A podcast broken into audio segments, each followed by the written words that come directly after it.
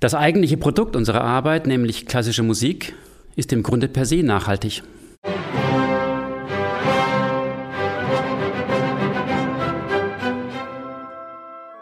Hallo und herzlich willkommen zu einer neuen Folge Film to Explore. Mein Name ist Katharina Zerfers und ich bin FSJlerin an der Dresdner Philharmonie. In dieser Folge leider ohne meine Podcast-Kollegin Uma Tholen möchte ich heute ein Thema in den Mittelpunkt stellen, das gerade politisch und gesellschaftlich, vor allem in unserer jungen Generation, große Relevanz erhält. Es geht um Nachhaltigkeit und Klimaneutralität.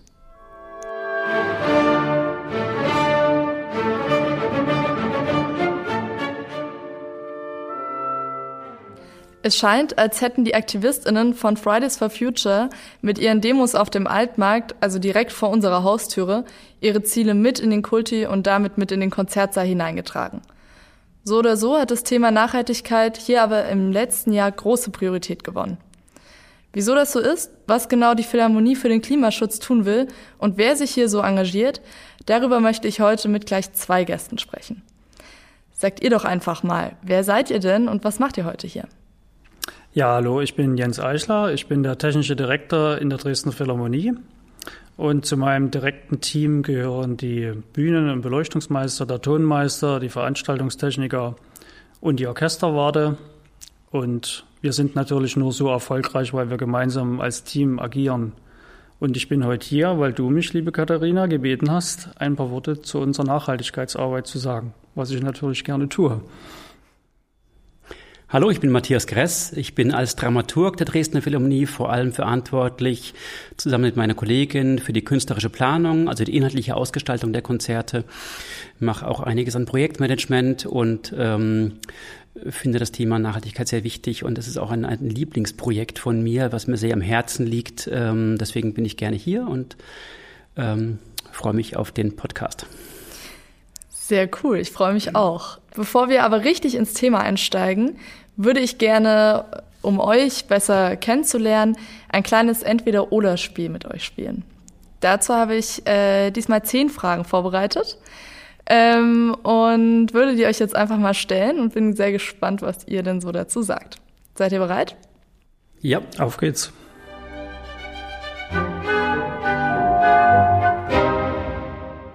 Papier oder Touchpad? Beides. Beides. Auto oder Fahrrad? Fahrrad. Fahrrad. Eigenes Fahrrad oder Jobfahrrad? Eigenes Fahrrad. Eigenes Fahrrad. Fleisch oder kein Fleisch? Kein Fleisch. Kein Fleisch. Online-Programmheft oder herkömmliches Programmheft? Auch beides. Beides. Drucken oder scannen? Auch beides. Das ist, ist ja das Gegenteil. Naja, nicht unbedingt. also Online-Ablage oder die Sachen. Also ich bin sehr für die Online-Ablage. Okay. Biogemüse aus Spanien oder normales aus Deutschland? Meistens normales aus Deutschland. Das kommt drauf an. Kann ich nicht pauschal sagen. Bio ist mir sehr wichtig. Noten vom Blatt oder vom Tablet? noch vom Blatt. Das wird sich ändern, aber das braucht noch einige Zeit. Und man muss auch erstmal prüfen, ob wirklich Tablet die richtige Alternative ist. Mhm. Dienstreise oder Zoom? Wie wir ja in der Pandemie jetzt gelernt haben, ist Zoom doch erfolgreicher und einfacher, wie wir dachten. Was wir manche Dinge vielleicht vorher ausgeschlossen haben, scheint jetzt viel einfacher möglich. Also ein großer Teil Zoom wird bestimmt bleiben. Sehe ich ganz genauso. Zoom ist ein tolles Hilfsmittel, erspart viele Dienstreisen. Manche Dienstreisen, vor allem wenn man sich in die Augen schauen sollte, kann persönlich, ähm, finde ich auch doch sehr wichtig. Und auch gerade Konzertbesuche bei anderen Häusern. Das zielt ganz gut auf meine letzte Frage. Orchesterreise oder Livestream?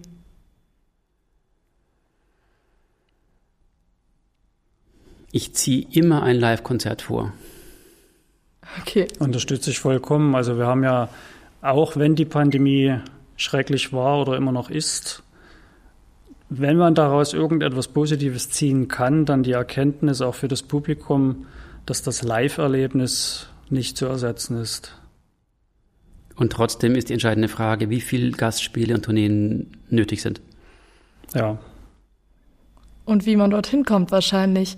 Das würde mich nämlich mal zu meiner ersten Frage führen. Ähm, wieso ist denn das Thema, also Nachhaltigkeit überhaupt so wichtig für ein Orchester? Denn wir haben ja am Anfang Matthias These gehört, dass die Musik an sich eigentlich unglaublich nachhaltig ist. Warum spielt denn dieses Thema hier überhaupt eine Rolle? Ja, natürlich kann ein gutes Orchester sich auf die grüne Wiese stellen und spielen. Gott sei Dank kann sie das, aber dazu gehört trotz allem, dass es erstmal ein gutes Orchester wird und sich auch entwickelt, ein Konzerthaus. Wir haben ja hier mit unserem neuen Konzertsaal im Kulturpalast das Glück, einen sehr guten Konzertsaal zu haben. Aber natürlich bedeutet das im Umkehrschluss auch eine aufwendige Betreibung. Also dazu gehört Ressourcenverbrauch hauptsächlich oder vor allem Maßen Energie, Strom, Kälteanlagen, Befeuchtungsanlagen. Dazu gehört aber auch Papierverbrauch für Noten, für die gesamte Verwaltung, soweit man das nicht einschränken kann. Oder auch Emissionen für Abfall und natürlich das große Thema Mobilität. Genau, auch wenn ich die These aufgebracht habe, dass Orchestermusik oder klassische Musik an sich äh, per se nachhaltig ist, äh, spielt natürlich alles, was um das Produkt selber stattfindet, eine große Rolle, wie Jens schon gesagt hat. Also die ganzen Ressourcen in den Konzertsaal, ähm, aber auch die, die Themen wie ähm, Wege zur Arbeit, äh, auch Wege der Besucherinnen zum Konzertsaal, ähm, aber natürlich auch das Thema Gastspiele, Tourneen oder Reisen der Solisten und Dirigenten äh, spielt eine ganz große Rolle. Und das kann betrachtet werden, muss betrachtet werden zum Thema ökologische Nachhaltigkeit. Ähm, zur Betrachtung dieser Ziele wurde ja, wenn ich jetzt nicht völlig falsch liege, im letzten Jahr eine Arbeitsgruppe ins Leben gerufen, ähm, die AG Nachhaltigkeit. In welchem Rahmen und durch wen wurde diese AG dann initiiert? Also die Initiativen gab es schon früher von verschiedenen MitarbeiterInnen. Ähm, also ich weiß es von Jens und auch von mir, dass wir schon seit mehreren Jahren immer wieder äh, das Thema aufbringen und äh, und es gab es auch aus dem Orchester von MusikerInnen und von anderen ähm, äh, Kollegen, ähm, dass das Thema wieder angestoßen wurde. Und ähm, richtig in Fahrt kam es dann im letzten Herbst, als Frau Roth, unsere Intendantin, das Thema tatsächlich ähm, selbst befürwortet hat, sehr stark unterstützt hat und ähm, die Arbeitsgruppe, Arbeitsgruppe gegründet hat. Und was, also wenn ihr beide jetzt oder wenn du jetzt gerade sagst, äh, euch beiden ist das Thema schon früher sehr, sehr relevant, also sehr wichtig gewesen. Ähm, was liegt euch denn persönlich am, am Thema Nachhaltigkeit? Also wieso macht ihr dort mit? Also man muss natürlich sehen, die ganze Entwicklung in unserer großen globalen Welt geht natürlich in die Richtung, dass wir nicht so weitermachen können wie bisher. Das hat, glaube ich, jetzt wirklich der Letzte auch verstanden. Und unabhängig davon, dass wir vielleicht schon länger das Interesse haben, steigt das Interesse seit geraumer Zeit ja jetzt extrem. Und das ist auch gut so. Und dieses Interesse nutzen wir einfach, um jetzt auch direkt hier im Kulturpalast und drumherum etwas zu bewirken. Und das ist natürlich ganz klasse, dass wir das auch machen können. Ja. Mhm. In meinem privaten Umfeld äh, lebe ich schon lange oder versuche ich schon lange ökologisch zu leben, so, so gut es irgendwie geht und habe mich auch immer weiterentwickelt. Und äh, ich finde, es ist einfach ein schöner Schritt und ein wichtiger Schritt, das im Arbeitsumfeld einzubringen und, ähm, und was, anzustoßen, was anzustoßen, was mir wichtig ist und was genauso wie Jens ja schon sagte, für die globale Entwicklung der Welt einfach immens wichtig ist und notwendig ist. Ähm, was sind denn da so bisher konkrete Ziele, die ihr euch in der AG vorgenommen habt und äh, sind die irgendwie realistisch? Das hoffe ich doch sehr. Also wir haben uns natürlich erstmal eine Strategie zum Thema Nachhaltigkeit entwickelt und haben uns Schwerpunkte gesetzt, um jetzt Nachhaltigkeit in kleinen und auch in großen Schritten voranzubringen. Es gibt Themen, also wir wollen keine Luftschlösser bauen, aber wir wollen Themen setzen, die auch so realistisch sind, dass wir wissen, wir können diese Ziele erreichen. Wir haben als Grundlage dafür erstmal damit begonnen, unseren derzeitigen CO2-Fußabdruck berechnen zu lassen, damit wir erstmal wissen, wo stehen wir eigentlich mit unserem Verbrauch und danach können wir uns das Ziel setzen, wo wollen wir am Ende rauskommen. Mhm. Wir haben das unterteilt in größere und in kleinere Maßnahmen. Größere Maßnahmen sind zum Beispiel, dass wir den Energiebezug für den Kulturballast auf Naturstrom umstellen wollen. Wenn man bedenkt, wir haben ca. 4500 Kilowattstunden pro Tag an Verbrauch in diesem gesamten Gebäude. Wow, das ist echt viel. Das ist echt viel, wenn man das mit seiner Wohnung zu Hause vergleicht. Ja. Davon entfallen ungefähr ein Drittel auf unserem Bereich der Dresdner Philharmonie. Das ist also ganz explizit wichtig, hier nicht mehr auf den üblichen normalen Strommix zu setzen. Und unabhängig davon, dass wir auf Naturstrom umstellen wollen, was dann nicht heißen soll, jetzt ist ja alles in Ordnung bei uns, wollen wir natürlich Augenmerk darauf lassen, dass wir reduzieren. In einem Schritt wird es sein, wir wollen die Beleuchtungsanlage in unserem Konzertsaal, die immer noch mit Halogen betrieben wird, umstellen auf LED, also alle Scheinwerfertechnik. Wir plädieren dafür, auf dem Dach des Hauses eine Photovoltaikanlage installieren zu lassen. Wenn man bedenkt, wie groß der Kulturpalast ist, er hat also eine, eine Grundfläche von ca. 6000 Quadratmetern. Man kann ca. zwei Drittel dieser Fläche nutzen auf dem Dach. Deswegen wäre es absolut sinnvoll, Dort muss man auch überlegen, bekommt man das sogar hin, eine Speichertechnik zu installieren. Das ist natürlich dann nochmal ein größerer Schritt. Aber in die Richtung wollen wir erstmal gehen. Äh, ganz kurz, reicht das? Also, wenn das jetzt, wenn da eine komplette Photovoltaikanlage drauf wäre, reicht das zur Versorgung des Kulturpalastes oder ist das noch Das glaube ich nicht. Es ja. sei denn, wir bekommen die Reduzierung so gut hin, dass es reichen könnte. Mhm. Aber also wenn wir annähernd das schon schaffen, ich glaube, dann hätten wir schon sehr viel erreicht. Und das andere große Thema, das ist dann eher ein ganzer Block, ist natürlich das, der Bereich der Mobilität. Also was uns ganz wichtig ist, ist die Schaffung von mehr Fahrradstellplätzen um das Gebäude herum. Also wir merken ja auch gerade die Benutzung der Bibliothek. Es gibt zwar zahlreiche Fahrradständer um das Haus drumherum, aber die reichen in keinster Weise aus. Großes Problem ist auch die Sicherheit mit den Fahrradstellplätzen, denn man bekommt zum Beispiel Mitarbeiterinnen, Mitarbeiter, Musikerinnen, Musiker, die umstellen würden auf ein E-Bike, weil sie sich ansonsten das mit dem Fahrrad nicht so zutrauen. Die müssen das halt sicher abstellen können. Ansonsten erreicht man auch nicht, dass die eine Umstellung machen würden und das Auto bleibt zu Hause oder wird verkauft im besten Falle. Ja. ja, also wir sind da im Gespräch mit zum Beispiel Tiefgaragenbetreibern, dass die uns Stellplätze vermieten, die wir dann umbauen als Fahrradstellplätze. Es entstehen gerade neue hier rings ums Haus, sodass das ziemlich nah wäre. Da sind wir dran. Und wir fänden es auch total gut, wenn wir hier am Kulturpalast einen Mobilitätspunkt schaffen könnten, weil das Haus ist so zentral am Altmarkt mitten im Herzen der Stadt. Hier wäre also ein Mobilpunkt wirklich super. Und wir wollen natürlich unser Dienstfahrzeug umstellen auf Strom oder Wasserstoff. Das ist noch ein bisschen längerer Weg, denn es macht nicht unbedingt Sinn, ein Auto zu verschrotten, nur weil es jetzt Diesel hat und dafür ein neues herzustellen. Aber da wir ja Leasingfahrzeuge haben, können wir den Vertrag, wenn er dann ausläuft, umstellen auf Strom oder Wasserstoff.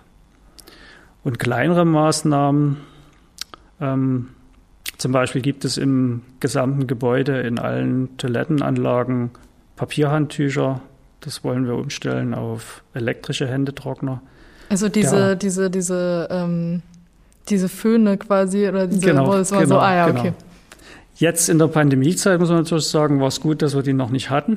Ja, ich wollte gerade sagen, jetzt war es gerade schlecht. Aber irgendwann ist ja dieser Spuk hoffentlich bald vorbei. Und dann macht es auf jeden Fall Sinn, denn der Papierverbrauch für so ein Riesengebäude ist immens. Nur allein dafür.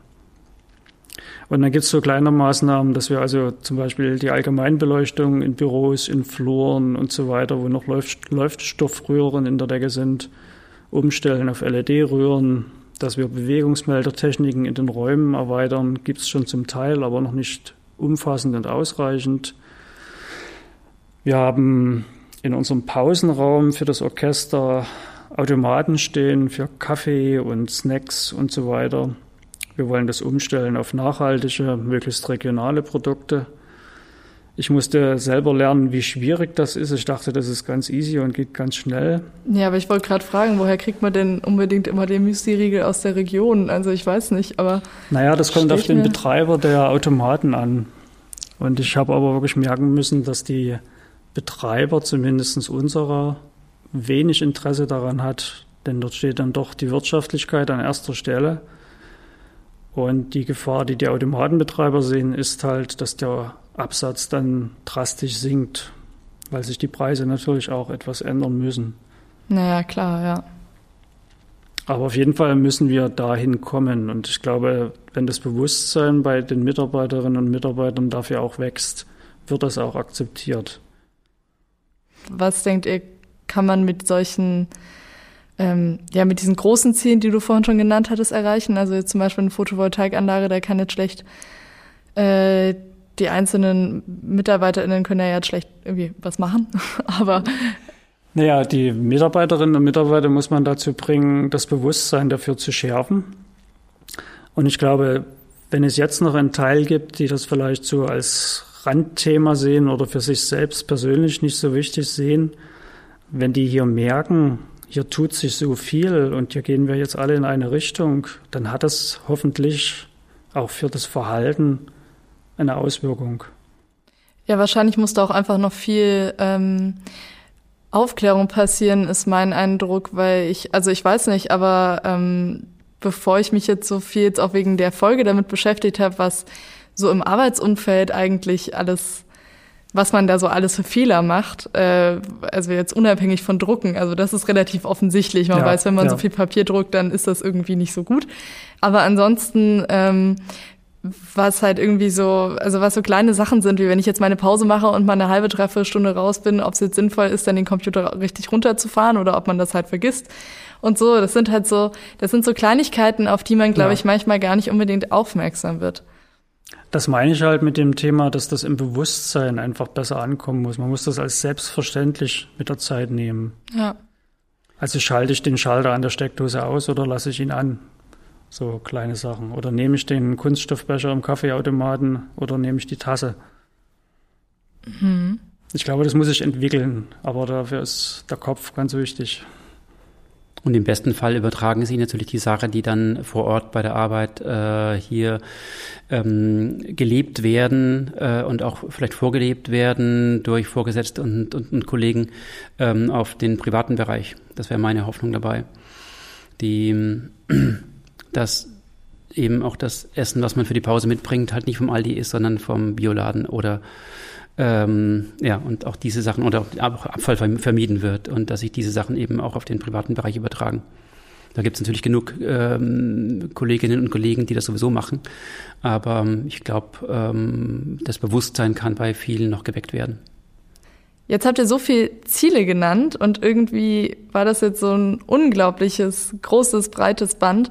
Aber was sind für euch denn so die drei drängendsten Probleme in eurem direkten Arbeitsumfeld?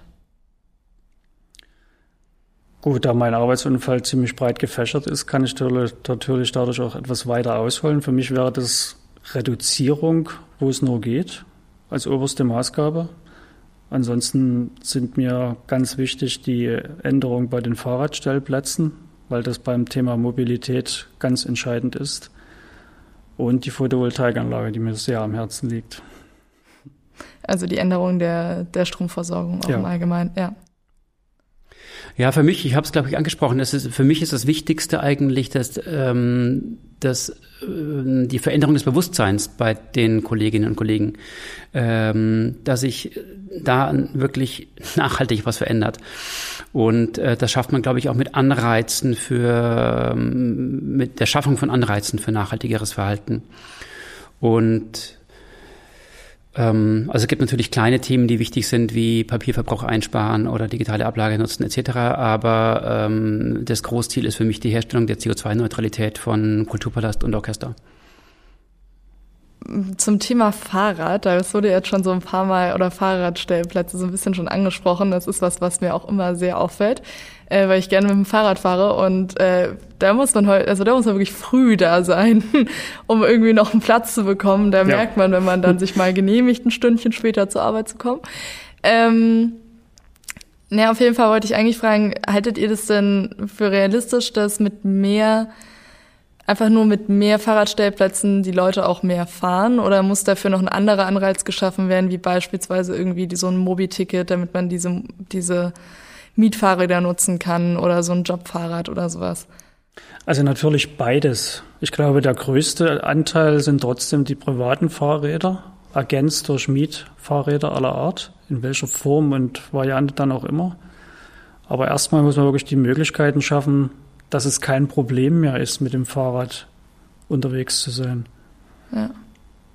Also wenn die Mitarbeiterinnen ständig befürchten müssen, wer weiß, ob ich mein Fahrrad heute Morgen noch hier abstellen kann, wie du ja nun konkret auch weißt, dann ist das natürlich ein Hemmnis. Es ist ja total erfreulich, dass die Fahrradstellplätze immer belegt sind. Das heißt ja, dass viele mit dem Fahrrad kommen und trotzdem reicht es nicht aus. Und ich glaube, ich weiß nicht, ob es das Verhalten ändern würde. Ich glaube, da würden andere Angebote wie äh, Kombination DVB-Ticket und ähm, Mobi-Ticket, äh, also Nutzung der, der, der Bikes äh, von der DVB vielleicht helfen. Ähm, vielleicht auch die Förderung von E-Bikes kann ich nicht genau einschätzen, aber mein Wunsch wäre es natürlich, dass möglichst viele das Auto zu Hause lassen und mit öffentlichen Verkehrsmitteln oder Fahrrad kommen.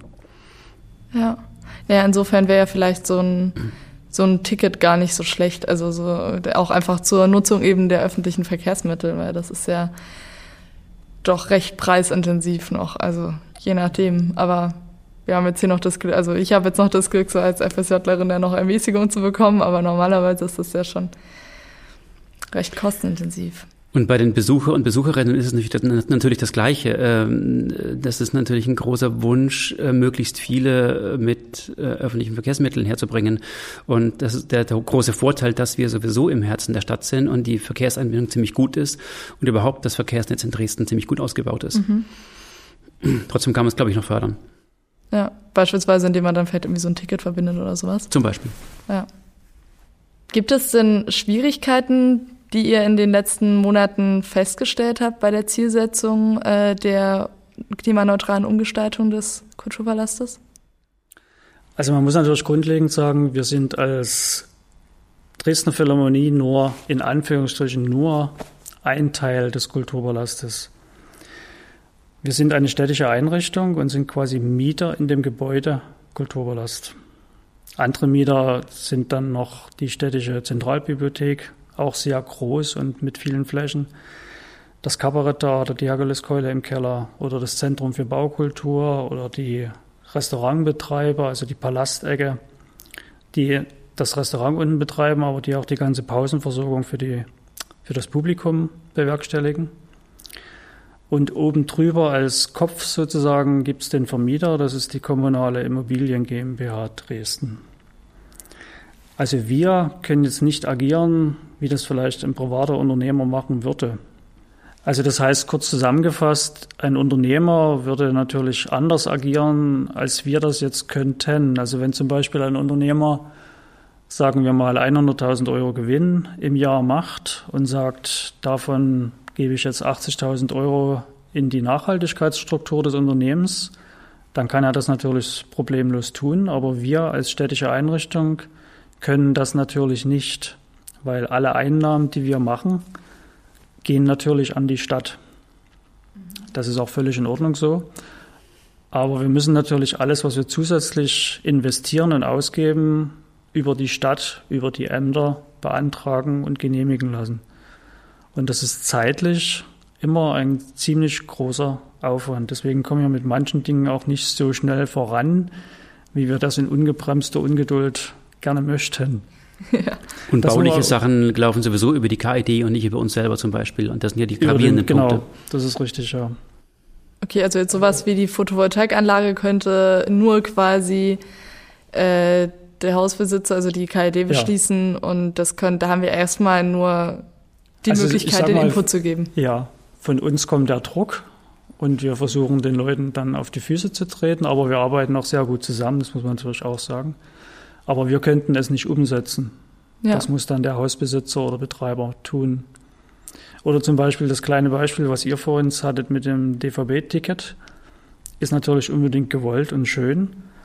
Aber wenn wir jetzt sagen, alle unsere Gäste können kostenlos mit der Straßenbahn kommen, würde das wahrscheinlich bedeuten, wir müssten die Ticketpreise vielleicht um 50 Cent erhöhen, damit das rentabel wird. Denn die DVB möchte natürlich dafür auch ihr Geld haben. Ja, sehr klar. Ja.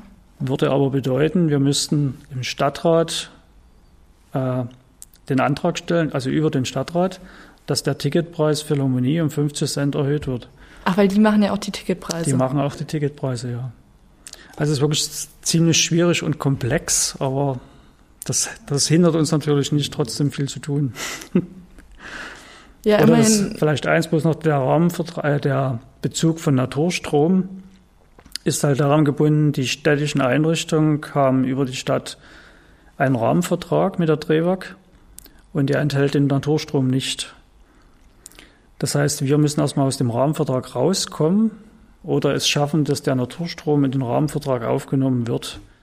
Ja, also, und wenn oder dann, die Stadt ändert den kompletten Rahmenvertrag. Ja. Genau, weil wenn dann halt irgendwie so ein kleiner Teil quasi in dem ganzen städtischen Geschehen die Philharmonie ankommt und sagt, ja, wir würden da gerne Ökostrom haben, müssen wahrscheinlich ein paar mitziehen. Unbedingt, ja. Gibt es da eigentlich irgendwie so ein äh, städtisches Überhandprojekt oder so, oder wie ist es mit anderen äh, Institutionen in der Stadt? Wisst ihr da, ob so am Theater oder so äh, oder Operette, haben die irgendwie ähnliche Initiativen oder kann ja. man da irgendwie zusammenarbeiten? Ja. Mhm. Die gibt es in allen, in verschiedenen Kultureinrichtungen, bei manchen stärker und schon mehr ausgeprägt, bei manchen weniger. Aber die finden in vielen Bereichen statt und, äh, und ja, da sind wir auch im, im Austausch, im Gespräch miteinander. Bevor wir die Folge beenden, würde ich ganz gerne noch eine Sache von euch wissen. Wenn ihr Intendant wärt, was wäre denn morgen anders? Also ich kann grundlegend sagen, ich möchte gar kein Intendant werden. Deswegen habe ich das, ist das für mich einfacher. Und im Moment muss ich sagen, wir haben das Glück mit unserer Frau Geroth als Intendantin eine wirkliche Powerfrau hier am Haus zu haben, die ich in ihren Tun und ihren ganzen Belangen und in ihrer Arbeitsweise vollkommen unterstütze. Und ich wüsste im Moment gar nicht, wo ich ansetzen würde, um etwas zu ändern. Das klingt vielleicht ein bisschen ungewöhnlich, aber im Moment ist das so. Also ich kenne auch andere Intendanten, unter denen ich schon gearbeitet habe und weiß den Unterschied wohl zu schätzen. Deswegen könnte ich dir im Moment nicht sagen, ja, das würde ich sofort ändern. Ja. Und bei dir, Matthias? Also Jens nimmt mir meine ähm, Worte schon aus dem Munde sozusagen. Äh, ich will auch nie, wollte auch nie Intendant werden und will es auch nicht. Ähm, bin froh, dass wir Frau Roth haben, die wirklich mit Energie und Umsicht und Weitblick den, den, das Haus hier führt, was ich großartig finde. Ähm, ich selbst, wenn ich jetzt tatsächlich die, die Rolle hätte, würde wahrscheinlich äh, schauen, dass ich gerade im Thema Nachhaltigkeit noch ein Stück weiter wäre und hätte vielleicht das Thema schon ein bisschen früher angepackt. Ja.